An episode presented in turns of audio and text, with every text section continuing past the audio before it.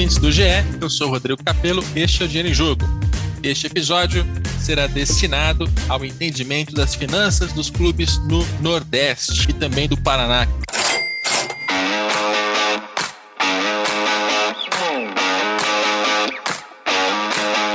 Neste episódio, mais uma vez, tem as participações do César Grafietti, ele é economista e responsável pelo estudo do Itaú BBA sobre as finanças do futebol brasileiro, e também do Pedro Daniel, ele é consultor da EY, também muito próximo, tanto de assuntos financeiros quanto da gestão dos clubes. Tudo bem, César? Rodrigo, tudo bem? Tudo bem, Pedro? Prazer falar com vocês e com os ouvintes. Pedro, bem-vindo. Agradeço aí o convite mais uma vez, Capelo, César, e vamos lá. Você, torcedor do Clube Nordestino que está ouvindo a gente pela primeira vez, tem essa impressão de que estamos gravando pela primeira vez? Assim, bem-vindo, tudo bem? Esse é o nosso quarto episódio. Esses dois malucos gravaram é, cinco horas de podcast aqui. aqui né? Estamos entrando na nossa, nossa quinta hora de podcast de gravação. Então, eu aproveito para convidar você, depois de ouvir esse episódio, ouça também os episódios de São Paulo, Rio de Janeiro e Goiás, é, Minas Gerais, Rio Grande do Sul e Santa Catarina. São episódios regionalizados para que você tenha uma ideia de como estão as finanças também dos seus adversários. E aqui nesse episódio a gente vai tratar de clubes do Nordeste e vai seguir a ordem alfabética, uma ordem alfabética que começa pelo Bahia. Né? É, no geral, vai ser um episódio com mais bons assuntos do que coisas ruins para mencionar. É, mas a gente tem, tem histórias muito interessantes aqui. Aliás, uma gafe minha. Esse episódio tem Nordeste e também passaremos rapidamente pelo Paraná para falar um pouco do, do Atlético Paranaense. É, mas, mas o Paraná eu vou deixar para o momento final do episódio. A gente começa com o Bahia. E, e é uma situação, né, César, que é de um clube que entre 2013 e 2018 fez uma recuperação administrativa e financeira notável, Assim, é uma história que a gente fala muito do Flamengo, mas eu acho que essa recuperação do Bahia ela foi tão impressionante quanto, por todas as circunstâncias, pelas dificuldades, né? Pela, é, proporcionalmente é uma história muito interessante. E é de um clube que em 2019 2020 começou a fazer investimento em futebol, começou a gastar mais, é, mas teve problemas, tanto do ponto de vista esportivo, porque, por exemplo, na, em 2020 caiu na primeira fase da Copa do Brasil, quanto financeiros. Tem a pandemia, fechamento da, da, das bilheterias, né, dos estádios sem público, é, começou a se endividar, se endividar de novo. Então, é um, é um cenário de um clube que estava fazendo uma transição para algo mais e está enfrentando problemas. O que, que, que, você acha dessa, dessa leitura inicial e qual a leitura que você faz do, do trabalho do Bahia? É, eu, eu, tenho a mesma, a mesma sensação. Assim. De fato, é, o clube levou um bom tempo para se organizar, e aí, comparando com o Flamengo, é muito mais difícil o Bahia se organizar ou se reorganizar, porque tem acesso a muito menos receita, um potencial muito menor de geração de receita. Então, o que o clube fez dentro das suas possibilidades foi muito, foi muito importante. É, acho que o Bahia, na verdade, teve, talvez tenha, tenha acelerado um pouco o processo de, de de voltar a investir. Né? Então, quando você falou, ah, a partir de 2019 ele começa a fazer contratação, 2020 e tudo mais, é isso. Aí ele começa a olhar e falar, tá bom, acho que, acho que já dá para avançar um pouco o sinal. É, não dá, é um risco, né? É um risco. Quando você faz isso, se o esportivo não acompanha, é, o financeiro sofre. Então, muito do que o Bahia, a gente vai ver, especialmente em 2020, claro que tem pandemia e tudo mais, não precisa voltar a falar isso, mas é, reflete já um 2019, especialmente onde ele foi até o limite, né, esticou a corda, aumentou a dívida, e aí 2019, e em 2020 a pandemia afeta de vez o clube. Tanto que se, você, se a gente olhar os números é, de investimento, é, é, um, é, um, negócio maluco fechar as contas, porque teve um investimento grande, mas também depois teve uma, uma baixa de atletas, né? ele liberou um monte de atletas que comprou, parece que o investimento foi pequeno, mas não foi né, porque ele gastou muito e depois liberou todos vários atletas que tinha contratado. É, é, nessa hora que o dirigente, às vezes, mesmo bom dirigente, como tem um, tem um histórico ali, Belintani, é, ele, ele a mão, né, porque ele começa a, olhar que para ser competitivo, ele precisa ir além do que ele está fazendo, além do, do controle. E aí você acaba errando no esportivo e afetando o financeiro. Pedro, você tem a sensação de que o Bahia avançou o sinal, ele, ele largou, começou a fazer esse, esse movimento de, de fortalecimento, de investimento cedo demais? É, se a gente pegar o histórico recente né, do, do, Bahia, é, ele realmente se reestruturou muito bem. Tá? Se a gente pegar 2013, né, se a gente teve um, um, um problema administrativo grave né, dentro do, do, clube, o clube abriu as portas né, de, de, uma maneira assim democrática muito legal, né, de acesso à torcida, né, eles estavam apresentando a última reunião de conselho foi aberta ao público. Assim, é, é, em termos estruturais, o, o, Bahia é outro clube, né? Se a gente pegar um horizonte aí de sete, oito anos, tá? É, é só a gente lembrar que no Nordeste quem dominava, né? Se a gente pegar a região Nordeste como um todo, quem dominava era o esporte. O esporte era o clube que mais faturava e que, de fato, é, era o protagonista, né? No, no Nordeste. E o Bahia já pegou esse esse esse posto já há pelo menos dois ou três anos. Né? E acho que a reflexão do César é interessante, porque é, é, o, o, Bahia tem uma realidade diferente do que o que a gente discutiu até em outro podcast né, do Rio de Janeiro sobre o Flamengo, ou até mesmo né, sobre o Palmeiras, na, na, discussão dos clubes de São Paulo. Né? É, ele, ele não tem um, uma, um potencial assim de linhas de receita tão forte que nem o dos, desses concorrentes. Então, assim, é, é, ele tem que, na verdade, agir de acordo com a sua realidade. Acho que isso ele tem feito, né, em alguns momentos um pouco mais, outros um pouco menos, mas ele tem, tem feito um, um trabalho é, muito forte nessa linha. Mas a gente não pode criar a expectativa de que o Bahia vai ficar entre os cinco primeiros colocados do Campeonato Brasileiro, né? porque isso não vai acontecer, pelo menos nesse curto prazo. Então, alinhando as expectativas, né? O que, até que ponto o Bahia pode ser protagonista e até que ponto ele tem que entender sua realidade momentânea, aí esse ponto pode estar um pouquinho defasado, que acaba criando uma situação de investimento fora da sua realidade, né? Aí o, o, o processo, essa construção, a gente sabe o final dessa história. Pois é, essa questão da expectativa, eu acho que ela é fundamental nessa história do Bahia, porque quando o clube estava em 2013, 14, 15, a torcida queria que o clube deixasse de ser aquele clube que estava fechado, que estava na família, estava na, nas mãos da família Guimarães, que tinha diversas desconfianças ali em relação à má administração, corrupção, é, uso do clube para fins pessoais, enfim, era uma situação política e, e também financeira que fazia o torcedor olhar para ela e dizer eu quero que o Bahia volte à primeira divisão, quero que o Bahia seja mais democrático, quero participar do processo, e isso felizmente aconteceu. Quando você olha para 2018, 2019, já é um momento que o torcedor olha para a situação e diz: ok, somos democráticos, voltamos à primeira divisão, está tudo dando muito certo, só que agora eu quero mais. Agora eu quero classificar para Libertadores. E aí é difícil, é difícil você conseguir chegar a esse patamar, porque ele requer mais custo, mais investimento, e o Bahia ainda não tinha essa condição de fazer isso dar certo. Porque se você fala de classificar para Libertadores, significa que você vai ter que ser melhor é, do que vários outros clubes que têm condição financeira é, tão boa ou melhor do que a sua, ou que tem mais capacidade de investimento. Né? Se você imaginar que Flamengo, Palmeiras, Grêmio, Atlético Mineiro são quatro clubes que você pode contar como vagas certas, você vai, vai ter mais duas ali que você vai tentar disputar. É, e aí o Bahia tentou fazer um movimento que eu entendo de, de, de crescer mais, né? Tentar de maneira orgânica elevar o seu porte e chegar lá, não conseguiu.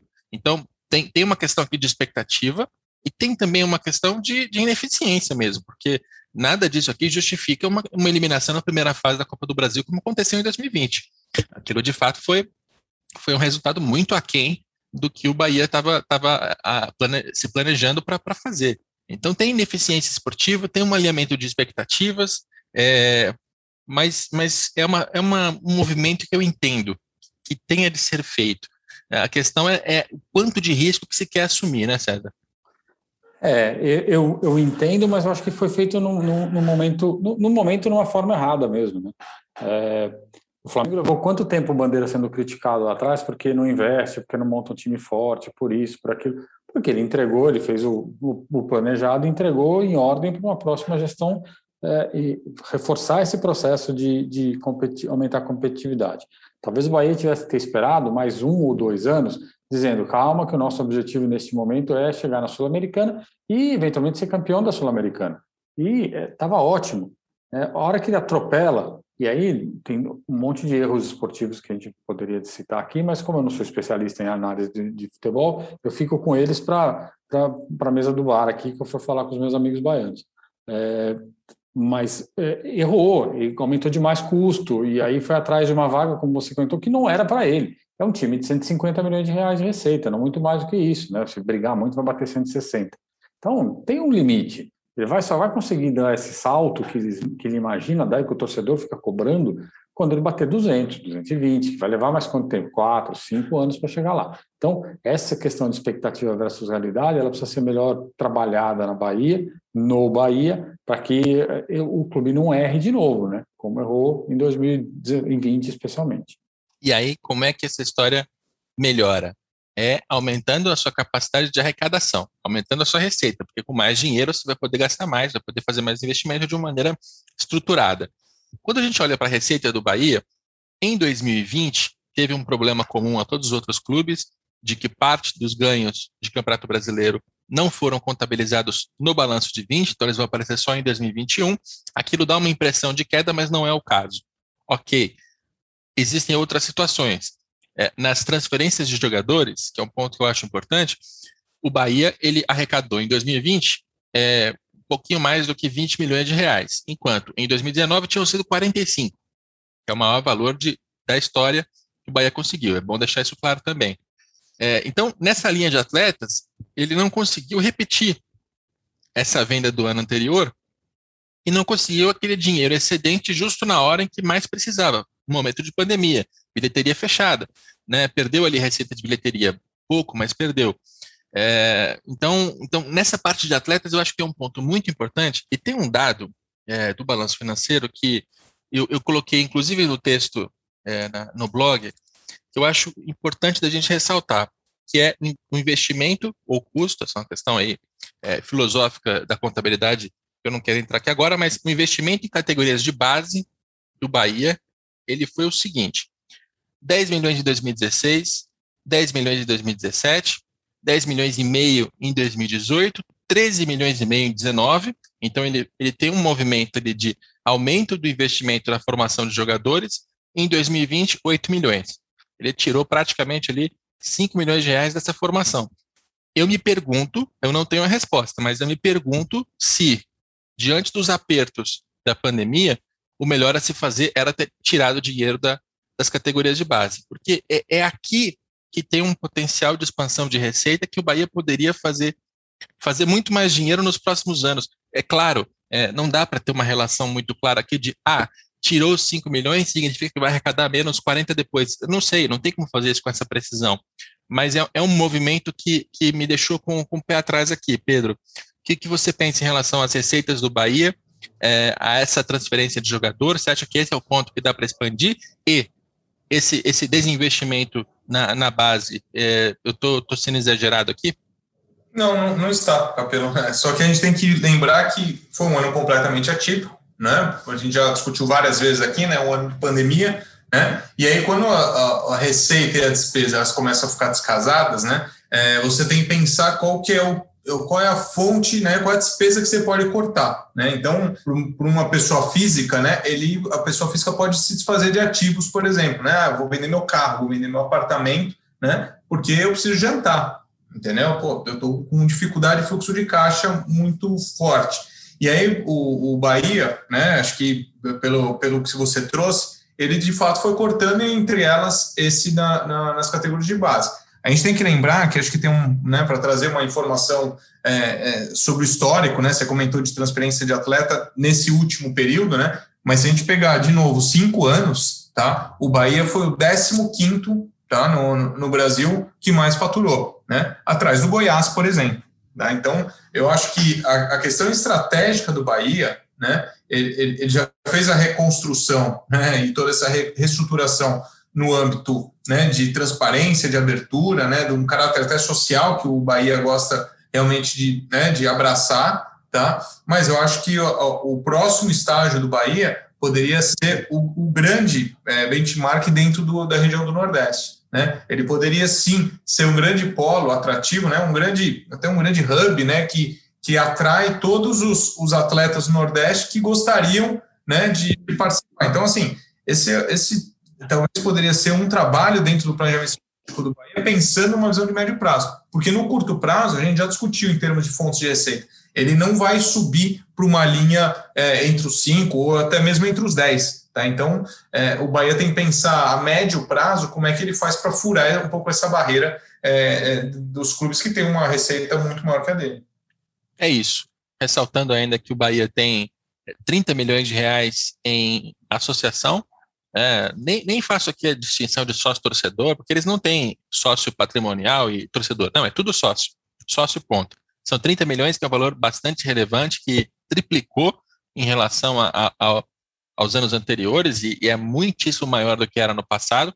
Sinal de que a torcida do Bahia ela tem acolhido o clube, ela participa, ela está ela tá, inclusive contribuindo financeiramente, mas 30 milhões é, é um valor útil, notável mas que diante do todo ainda tem uma parcela menor.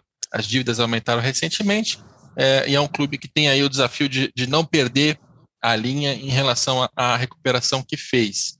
É, e aí a gente já passa para o próximo assunto, porque esse é um episódio com mais clubes e eu não quero perder o nosso tempo aqui. É, perder o tempo que eu digo é, é, perder o controle sobre o tempo. Vamos deixar muito claro. E o, o nosso próximo clube é o Ceará, letra C, um clube que que dá um gosto de falar, né, César? Porque chegou à primeira divisão, ficou na primeira divisão. É claro que o torcedor agora está chateado com a derrota para Fortaleza. A gente está gravando isso logo depois né, da, da eliminação na Copa do Brasil para o principal rival, mas que financeiramente, assim, está rodando bonitinho, né? Ah, é um time bem organizado, muito bem organizado. E eu, eu acho que a partir do no ano passado, especialmente em 2020, conseguiu inclusive reverter um pouco do, dos problemas do, do, ponto de vista esportivo que tinha. É que passou, acho que os dois anos antes, 19, 18, muito próximos ali da zona de rebaixamento, o que não condizia até com esse, esse modelo melhor estruturado do clube.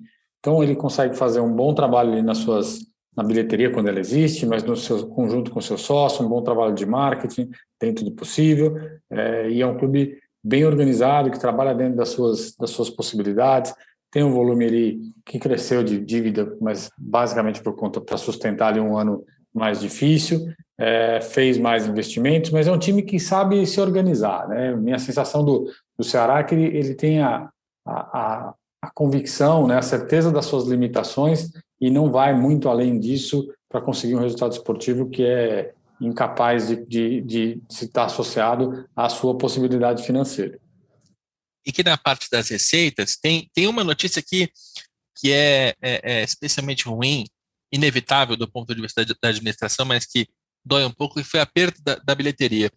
Porque o Ceará ele tinha, em 2019, 11 milhões de reais arrecadados com venda de ingressos.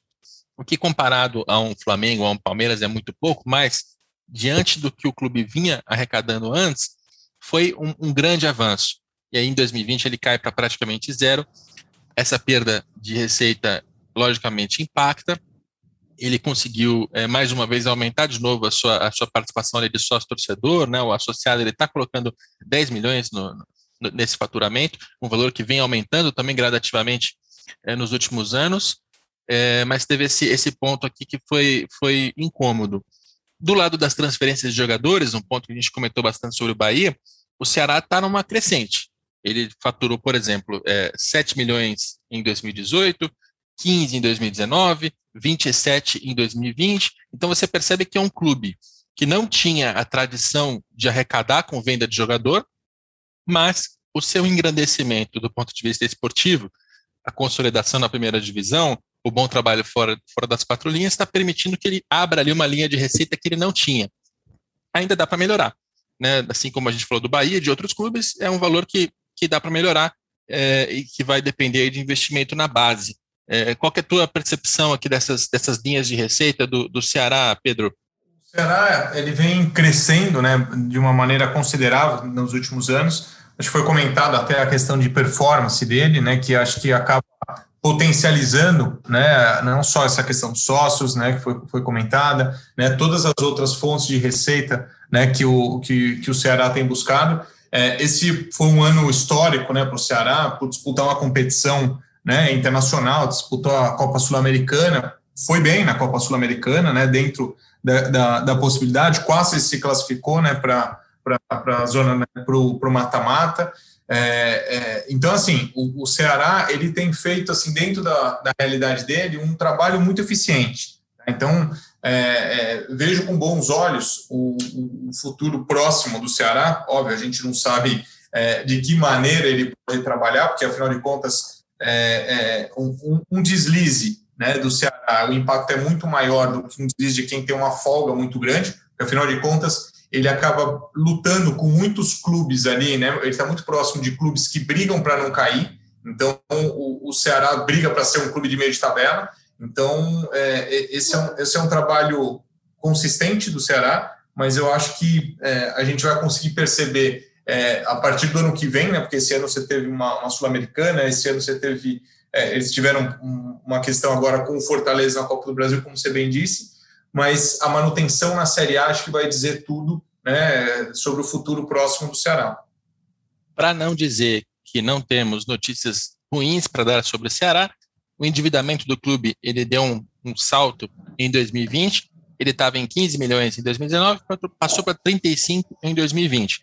35 diante da sua receita, diante da sua organização, não parece ser um valor é, preocupante. Mas temos que notar aqui que, por exemplo, o Ceará é um clube que não tinha o costume de se endividar muito em operações com instituições financeiras. Em 2020, ele foi atrás de crédito para conseguir manter ali, uh, financiar suas atividades no dia a dia. Então, ele pegou 1 milhão e 600 mil reais com o banco Daikoval. É assim que fala, César? Daikoval? Daikoval. Daikoval. Eu fico na dúvida se é Daikoval, Daikoval, enfim, tá aí, Daikoval. 1 milhão e 600 com este banco, tem ainda é, 7 milhões e meio com empréstimos de terceiros, quais terceiros não está claro, né? E desses 7,5 aqui, três são novos de 2020. Você tem mais um empréstimo aqui com o, Valer Fundo de Investimento, 5 milhões e meio. Ou seja, é um clube que não tinha o costume de pegar esse dinheiro no mercado financeiro e começou a pegar.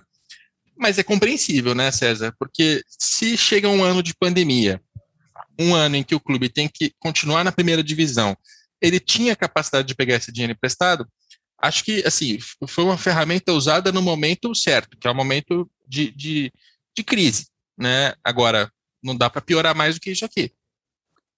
É, sem dúvida. Eu acho que a grande questão é essa. É, tem, tem, dois pontos, né? A dívida aumenta, ela aumenta por uma necessidade, né? Não, não para fazer para cobrir um buraco estrutural, mas porque teve uma necessidade naquele nesse ano. É, mas ela é claramente temporária, né? Você sabe que ela é temporária por, conta disso. E aí, se a gente for pegar a diferença de receita entre 2020 ali, aquele comecinho de 2021, deve ter entrado ali limpo mais uns 8, 9 milhões de reais. Então, isso é basicamente ali o incremento de, de dívida de curto prazo. Então, se a gente for pensar que o, o clube se estruturou justamente para passar esse período um pouco mais difícil, é, imagino que já no início de 2021 essa questão da dívida tenha se, se equacionado. É, mas é, é, é um clube de 100 milhões de faturamento. Né? A gente está falando de um clube que vai viver sempre no, no limite, vai buscar sempre o, o, o, o, meio de tabela, como o Pedro comentou, e não tem espaço para muita, para nada além disso. Né? É, essa dívida tem que estar um pouco mais controlada, né? tem que estar tudo dentro de como ele sempre trabalhou ali, dívidas de 10, 12, 15 milhões de reais. Então, se ele continuar nesta pegada, ele vai ser um time que vai sempre brigar por meio da tabela. Se ele passar do ponto, aí ele começa a correr o risco de, de não conseguir se recuperar mais para frente, porque ele não tem um potencial tão grande de receita, como a gente já falou. O que talvez chateie o torcedor, mas é, ressalto, brigar por meio da tabela não é ruim é, do ponto de vista do, do Ceará. Por quê? A gente está falando de um clube que até outro dia nem na primeira divisão estava não tinha acesso a, ao dinheiro de televisão da primeira divisão. É um clube que chegou, ficou, está se estabilizando. Se ele conseguir chegar a um patamar, é, ele, Bahia, Fortaleza, de clubes que estão sempre na primeira divisão, né, que não caem ou que não caem com frequência, isso já deixa eles acima de, de uma faixa abaixo, que estão o Havaí, o Goiás, o Atlético Goianiense, o, o esporte, né, clubes que estão com rebaixamentos muito frequentes. Isso já é uma grande vantagem. Estar na primeira divisão, lutar pelo meio da tabela, classificar para uma Sul-Americana, eventualmente buscar uma semifinal, final de Sul-Americana, isso já seria, seria muito legal.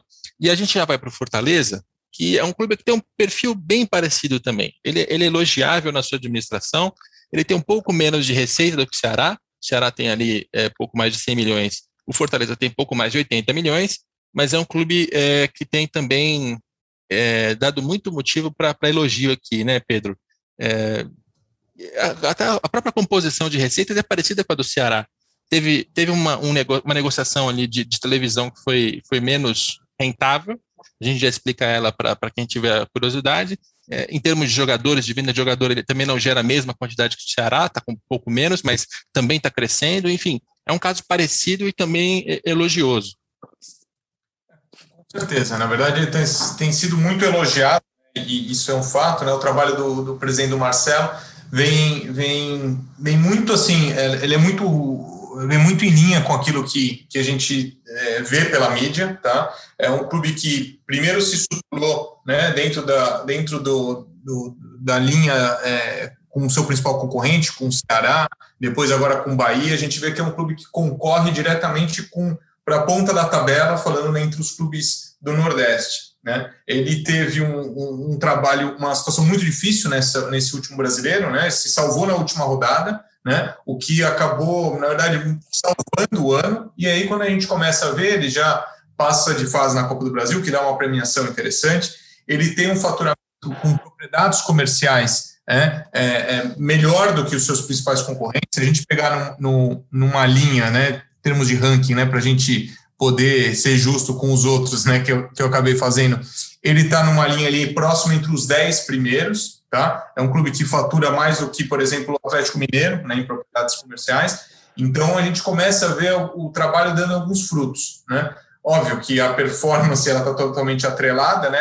Algumas vezes a gente discute o que é causa, o que é consequência, né? Mas o fato é que o, o, Fortaleza, no ano passado, jogou uma, uma competição sul-americana, foi aquela festa da torcida. Eu acho que é, é, um clube que sente muito a questão do match day, né, a, a receita com bilheteria, principalmente. Né, é um clube que tem, historicamente, uma média de público bem interessante. Então, assim, tem todo um contexto é, que ele foi bem prejudicado, né, prejudicado no sentido de o impacto foi grande em termos da pandemia no, no clube, mas que as perspectivas são bem interessantes. Acho que ele ele luta em pé de igualdade ali com o Ceará, né? E os dois estão buscando, estão cada vez mais perto do Bahia. Então, é, a, a, fórmula em si não muda muito, né? É, é lutar para não correr o risco de cair, né? O Fortaleza ano passado realmente correu esse risco, né? Mas buscando, beliscando uma sul-americana. Isso sim vai acabar potencializando suas receitas e aí, né? Entra naquele ciclo que a gente sempre fala, né? Buscando uma alta performance. É isso. A, a, a história da, televisão, do direito de transmissão que eu mencionei, foi que o Fortaleza foi um dos clubes que assinou com a Turner naquela negociação de 2015 e 2016, quando teve a concorrência pela TV fechada entre a Globo e a Turner. E quando ele assinou o contrato, ele estava na Série C, o que deixou ele numa posição é, é, desprivilegiada quando chegou à Série A. Só para você ter uma noção, é, o, o Ceará tem uma arrecadação de televisão que na primeira divisão ficou em 50 milhões de reais. O Fortaleza ficou em 30. E a diferença entre, entre os dois clubes, além de, de questões de número de partidas transmitidas, de audiência, de, de posição na tabela, que são algumas variáveis dessa conta, uh, elas fazem parte, mas o, a principal explicação para essa diferença está nesse contrato que foi assinado na Série C e, portanto, ele tem um valor fixo, ele, ele é mais baixo, enfim, um motivo de, de, inclusive de insatisfação do Marcelo Paz, presidente, que, que, tentou renegociar os termos lá com a Tanner, mas enfim, essa é a explicação para essa linha do balanço que era um pouco mais um pouco mais baixa do que o seu adversário direto e alguém que assinou também com a Tanner. É, então é um clube que tem, tem algumas desvantagens. Agora, assim como o Ceará, está rodando com pouco endividamento.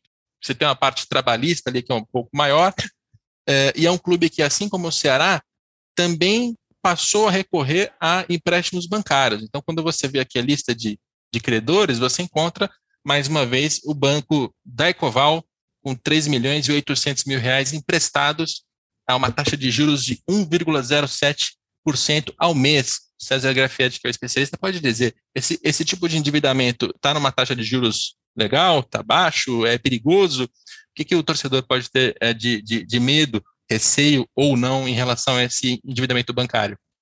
Essa dívida é cara, né? É, vai dar aí uns 15, 16% ao ano, é bastante, né? considerando juros, considerando CDI, considerando inflação, é bastante. Mas é dívida de, de, de, clube de futebol, né? Que tem um risco sempre muito maior. Acho que o grande, o grande ponto aqui do, do Fortaleza é estruturar essa dívida de uma forma que ela seja paga tão, tão logo o clube consiga levantar os fundos necessários para isso, vender um atleta ou, é, enfim, uma parte do dinheiro que entrou no começo do ano, é, porque não, não, não dá para o clube carregar esse tipo de dívida, não, não tem retorno é, que pague esse, esse custo no, numa dívida. Então, é um clube que está redondinho, está arrumado, é, tenho também claramente essa sensação. Agora, precisa tomar cuidado com esses saltos de dívida, que eu entendo o de 2020, mas se você pegar a trajetória da dívida do, do Fortaleza, é uma trajetória crescente. Né? É, em 2016 tinha ali 15, 16 milhões de dívida, hoje bateu 46, 45 milhões de, de, de, reais. Então, ela está crescendo. Acho que o, Fortaleza precisa estar muito atento a isso é, ainda hoje está equilibrada, não é um problema, mas é, esse cuidado ele é, ele é eterno. Né? É verdade, é verdade. Essa linha aqui está crescente e, e 2020 é compreensível, mas não pode sair do controle. É, a gente passa adiante, a gente vai falar agora de situações que são muito mais difíceis de, de explicar e de ouvir, né? aquelas que deixam os ouvintes bem, bem satisfeitos com os analistas, que é, são a do esporte e a do Vitória.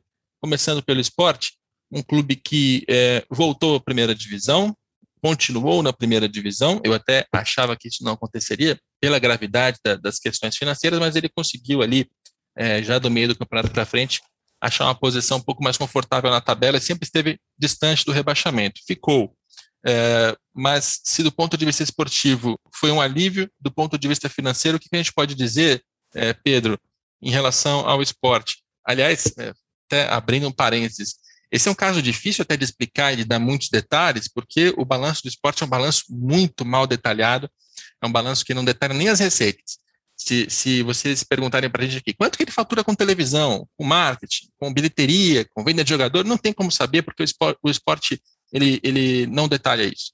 Ele não coloca isso desse jeito no balanço, ele faz uma classificação assim digna dos anos 2000 para trás, é, dificulta muito o entendimento das coisas, mas enfim, a gente tem aqui números, números gerais. O que, é que você diz sobre arrecadação do esporte, endividamento, situação? O que é que te preocupa nesse caso?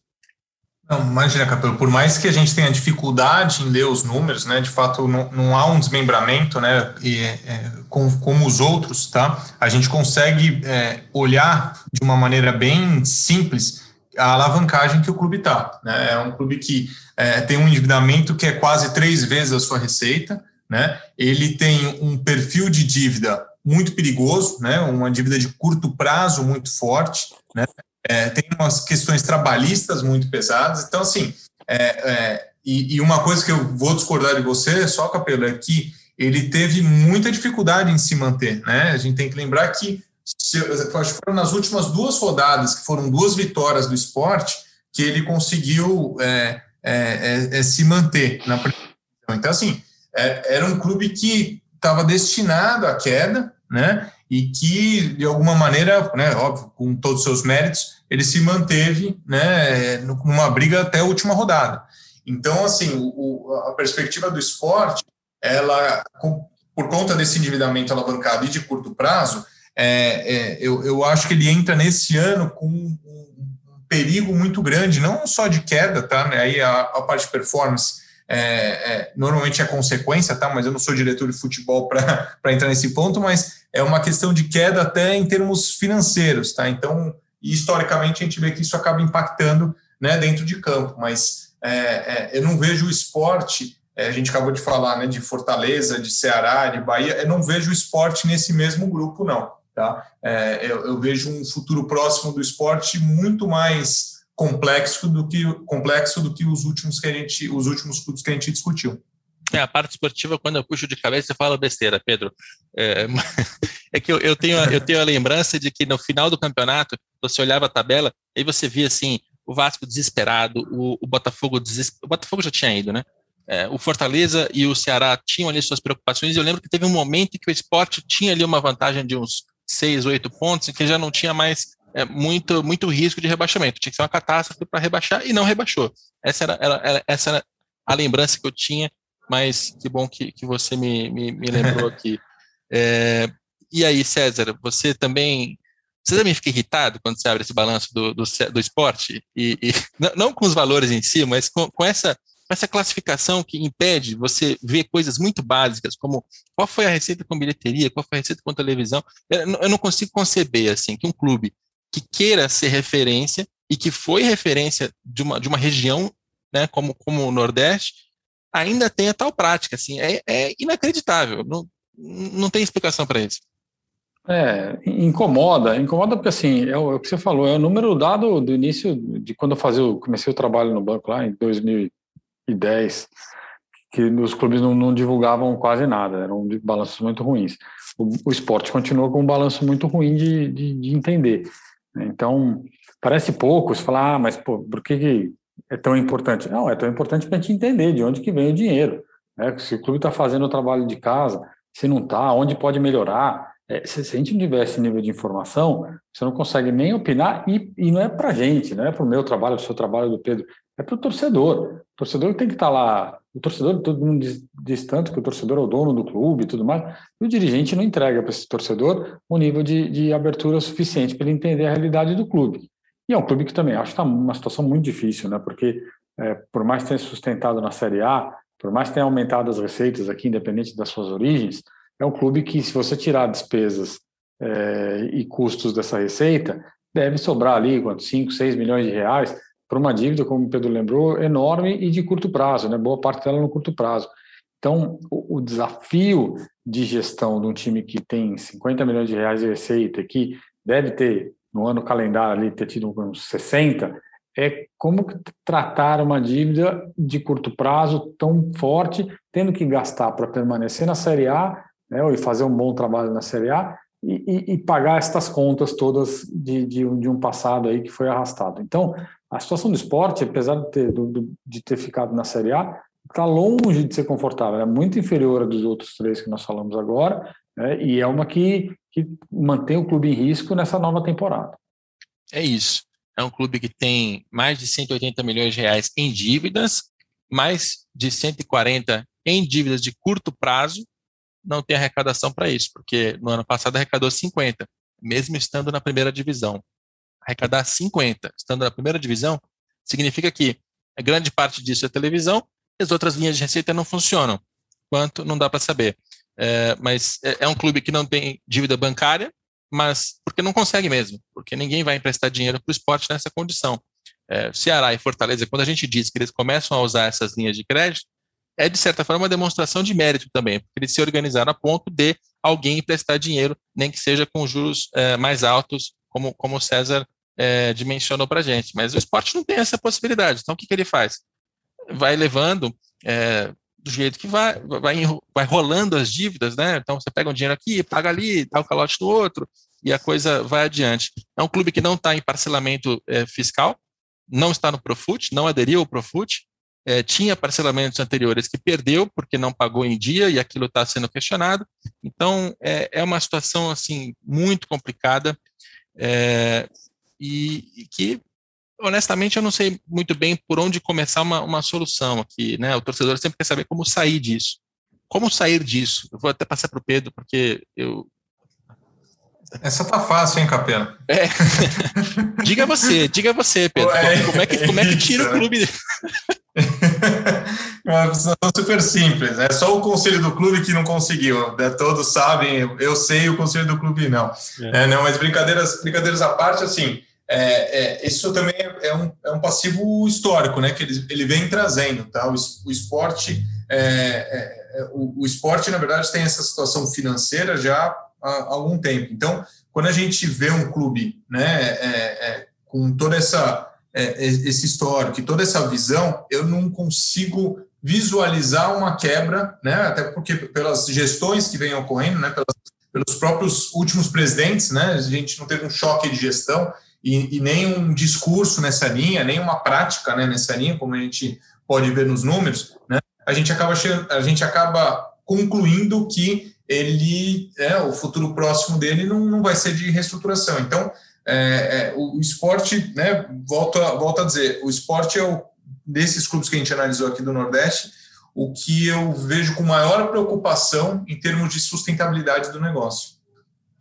É verdade, também vejo como o, o pior caso, pior até do que esse que a gente vai entrar agora. A gente vai falar do Vitória, e o Vitória também está numa condição financeira difícil, está numa condição esportiva difícil. O clube que está na Série B, não conseguiu voltar, perdeu a arrecadação. É, ano passado, em 2020, arrecadou é, 38 milhões, né, menos, aí de, menos de 40 milhões em, em, em receitas. Por quê? Está na segunda divisão, não tem aquela cota da primeira divisão em, direito de transmissão. Fica com uma cota ali de 8 milhões, quando você tira deduções ainda, fica menor ainda. Ela fica aqui, segundo o balanço, em 6 milhões e 700. É, é um clube que não consegue vender muito jogador, não tem muito patrocínio, não tem a bilheteria porque ninguém tem nesse, nesse contexto de pandemia. É, sim, assim, ele apequenou muito em termos de faturamento. E tem dívidas que é, não, são, não são irrelevantes. Tudo bem, grande parte delas é fiscal, tá, tá, né, né, tem, tem um cunho ali de parcelamento com o governo, que é um tipo de dívida um pouco menos grave, mas é, é um clube que também está tá bastante complicado financeiramente, né, César?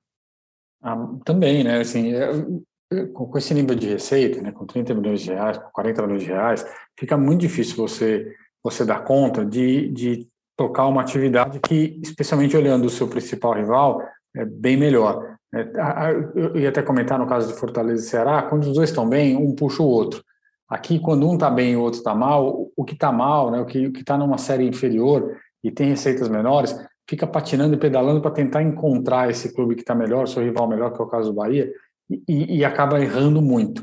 É, então, uma coisa que me preocupou aqui olhando o Vitória, além dessa redução forte de receitas, que vendeu menos atleta, que foi um ponto importante para para essa redução, sem contar a questão da, da, bilheteria, é que as dívidas bancárias subiram muito.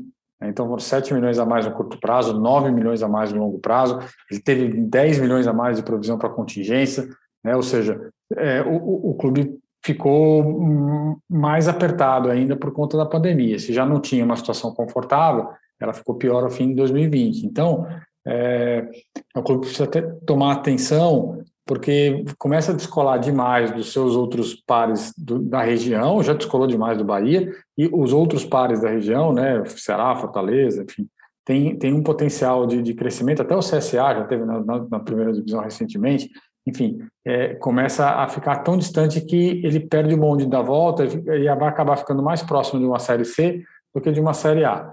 É, ano passado, o Vitória também na Série B ficou ali nas últimas posições, acho que escapou é, de cair para a Série C na última, na penúltima rodada. Então, é, começa a, a, a, roda não começa, começa a não girar e aí isso gera uma série de impactos em todas as estruturas. E é um clube que, é, em termos de, de transparência, não é tão ruim quanto o esporte, mas que também está devendo. A começar porque não publicou o seu balanço financeiro no, no prazo é, usual, que é até 30 de abril. Tem lá suas justificativas, né? Eu vou receber depois um áudio irritado do Paulo Carneiro dizendo que a imprensa do eixo não entende nada do que acontece por lá, como já aconteceu outras vezes, mas fato é que o Vitória não publicou esse balanço no prazo usual, tanto que ele não está nem, tá nem no seu estudo, né, César? O seu trabalho lá no Itaú BBA não tem dados do Vitória porque o balanço não chegou na, na hora correta. É, exatamente. Aliás, Vitória e Esporte, que, que entregaram o balanço com uma, uma, distância muito, muito longa da, da, data máxima, que era 30 de abril, e aí não, não tem desculpa, é, porque outros clubes fizeram, outros clubes vizinhos fizeram. Então, é, é uma questão de organização e de vontade de mostrar os números, que os clubes não tiveram. Vitória foi um caso, infelizmente, para o torcedor, não vai ter o número ali na nossa análise para ele poder entender o que aconteceu em 2020 e é um balanço que vem cheio de retificações, de correções.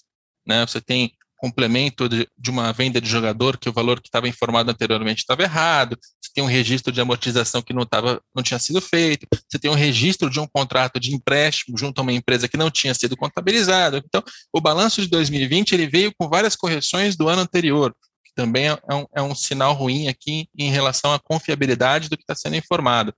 É, e, e, só um, um, parênteses que eu, eu não contei na, na, na, na, hora do esporte, que eu não lembrei, mas o balanço do esporte sequer foi publicado pelo esporte no site.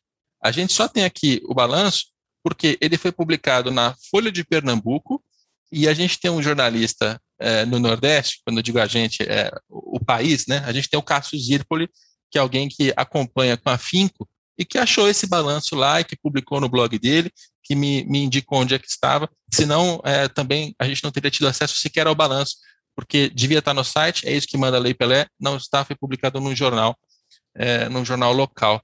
É, então, são questões de transparência e de, de, de balanço aqui que são realmente incômodas. E, e aí passo para o Pedro fazer a avaliação dele sobre, sobre Vitória, porque, é, enfim, é um clube com, com uma vida difícil do ponto de vista de arrecadação na Série B, né, Pedro? porque não tem aquela, aquela verba da televisão, não tem a vitrine para vender jogador com a mesma, com a mesma qualidade, é, tem dificuldades com a sua associação, né, a receita com sócios. É, é um clube que está tá pequenando. Alguma coisa precisa acontecer na história do Vitória para reverter isso. É, é, esse é um fato, Capelo. É, a história do Vitória, né, ela, ela traz uma, uma situação assim muito melhor do que ele está uh, atualmente, né? Um clube que jogou já a final do Campeonato Brasileiro, né? Um clube que tem um histórico uh, até de contratações, né? Contratações de atletas uh, de ponta no final da década de 90, começo nos anos 2000, né? Alguns, alguns jogadores, fora a questão de, de revelar atletas, né? Então diversos jogadores de seleção brasileira, né? Que foram revelados pelo Vitória, né? Essa é a parte histórica do clube, né? agora trazendo para o momento atual de fato, ele não conseguiu retornar para a Série A, né? ele ficou muito mais próximo, de fato, da, da briga para não, não cair para a Série C do que subir para a Série A. Né? Essa, esse ano a gente vai ter uma Série B muito complicada, né? com, com vários clubes é, é historicamente é, é, grandes e vitoriosos. Né? Então, o que dificulta ainda mais o trabalho do Vitória.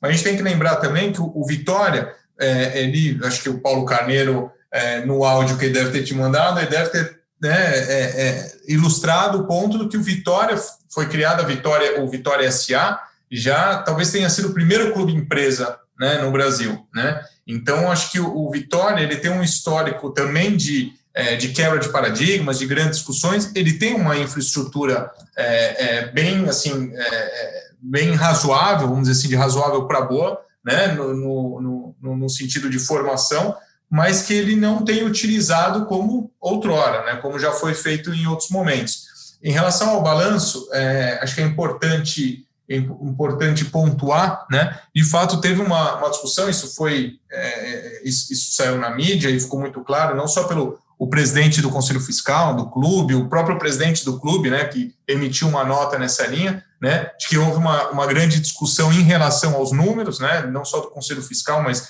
da, da próprio a parte executiva, né, o conselho diretor né, do, do clube, né, que não justifica, obviamente, o atraso, né, afinal de contas, a, a lei Pelé ela é muito clara em relação a isso, né, é, é, mas que, no meu entendimento, se é, o Vitória teve toda essa dificuldade, ele deveria ter comunicado antes né, do, do, do, prazo ter, ter, ter, estourado, né, vamos dizer assim, o prazo não ter sido cumprido. Tá? Mas, trazendo aqui a realidade, o, o Vitória ele está numa situação preocupante, tá? É, até para retomar aquele caminho vitorioso que ele já teve em outros momentos, eu acho que a construção tem que ser um pouco, vai será um pouquinho mais longa.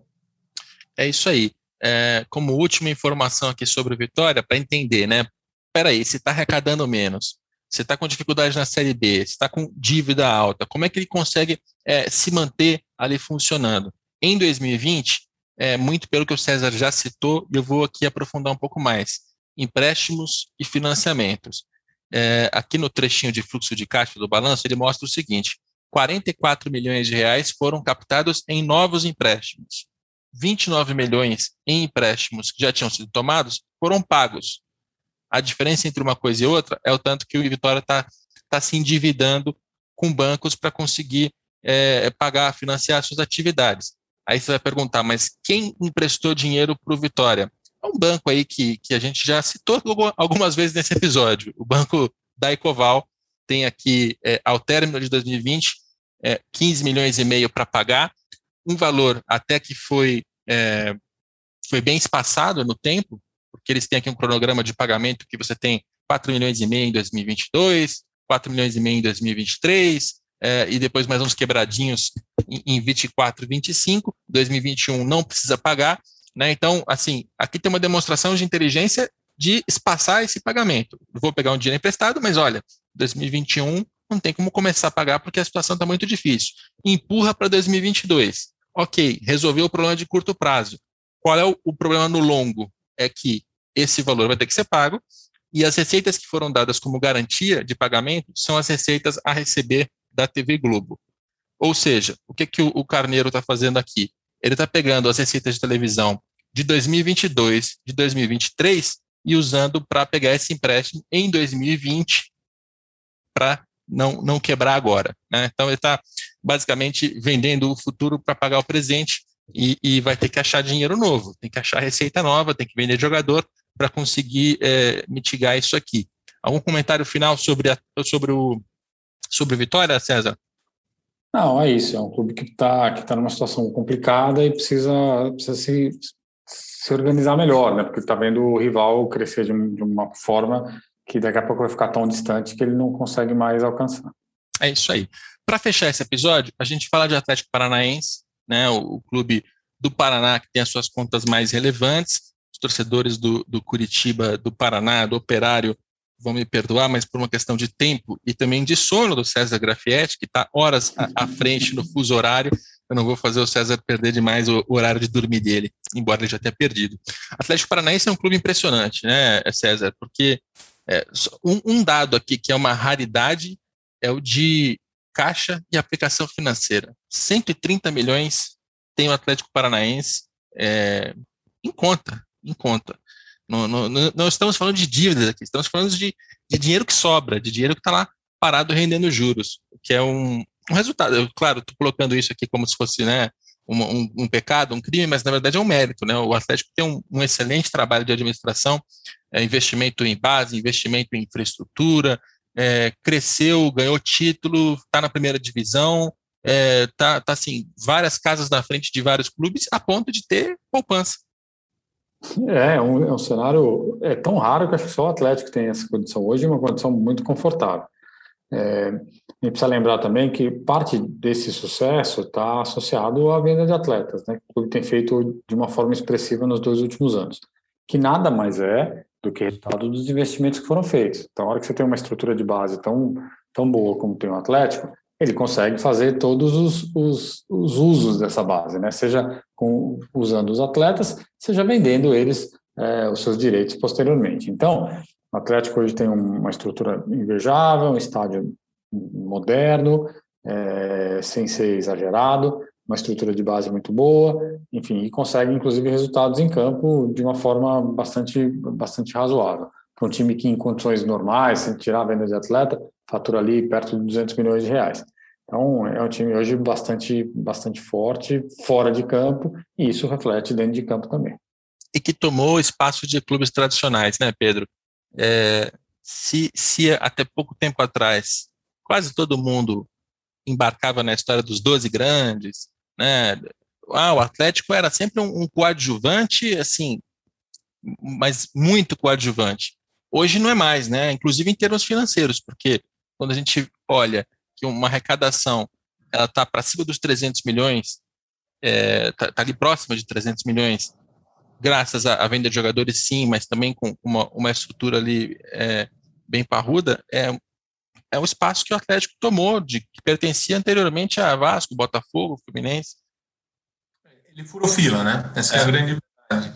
Né? O, se a gente pegar o, o Atlético Paranaense, é o, eu acho que é o grande case né, para clubes que é, ainda não estou no topo da, da, da, da pirâmide em, no sentido financeiro, né, e nem de performance, mas que de, algum, é, mas que de alguma maneira almejam né, chegar lá. Então, a, a, construção do Atlético ela foi muito mais longa né, do que a reestruturação de alguns clubes é, que a gente citou, né, que já tinham uma receita grande, só tinham mais problemas de caixa. Né? A, a, a, construção do Atlético Paranaense ela, ela é tão mais impactante porque é um clube que não, né, a partir do momento que começou, né, vamos dizer assim, no começo do no começo desse século, tá? É, era um clube que era a quarta maior torcida do Paraná, tá? É, era um clube que não tinha um potencial financeiro, né, para competir com, com, na verdade, com quase nenhum clube da Série A, né? Era um clube que não tinha infraestrutura, tá? E que começou a investir muito em modernidade, em inovação, em tecnologia. Foi um clube que se é, se destacou numa outra frente. E aí hoje, o que, que a gente começa a perceber? Né? Ah, e tem um detalhe, ele não está localizado no grande eixo né, financeiro. Né? É, ele está no Paraná, não está em Rio, Rio, São Paulo, né, que a gente fala que é o grande eixo financeiro. Né? É, ele então fez uma construção que hoje ele tem um centro de formação, né, o CT do Caju, né, que ele é, se não o mais moderno, tá, entre os três mais modernos né, do Brasil. Né? Ele tem uma arena que é, é dele, né? Tem, obviamente, ele está pagando o, o, financiamento, mas é dele a arena, que também está entre as três mais modernas da América Latina, né? Ela que fecha 100%, recebeu diversos eventos grandes, né? até um UFC, etc. e tal, né? Um evento do UFC, é, e que a performance veio com o tempo. Então, hoje ele é um clube extremamente revelador, né? Um clube formador. Ele não tem uma ousadia no sentido financeiro de sair contratando atletas de ponta, ele literalmente forma em casa, né? E se a gente começar a pegar alguns números, a gente começa a perceber essa transição é, muito clara, né? Hoje ele já é um clube que disputa, né, é, as vendas de atletas, já disputa com o Flamengo, com Palmeiras, né? É, é, os, os, a sua remuneração, seu faturamento de receita é muito interessante. Por quê? A performance veio, né, os atletas se valorizam, né? Ele, ele tem uma estrutura boa, ou seja, ele atrai atletas para atuarem lá e ele está sendo campeão. Né? Ele foi campeão da Sul-Americana, da Copa do Brasil, está disputando com muita frequência a Libertadores. É, então a gente começa a olhar e falar: opa, pera um pouquinho.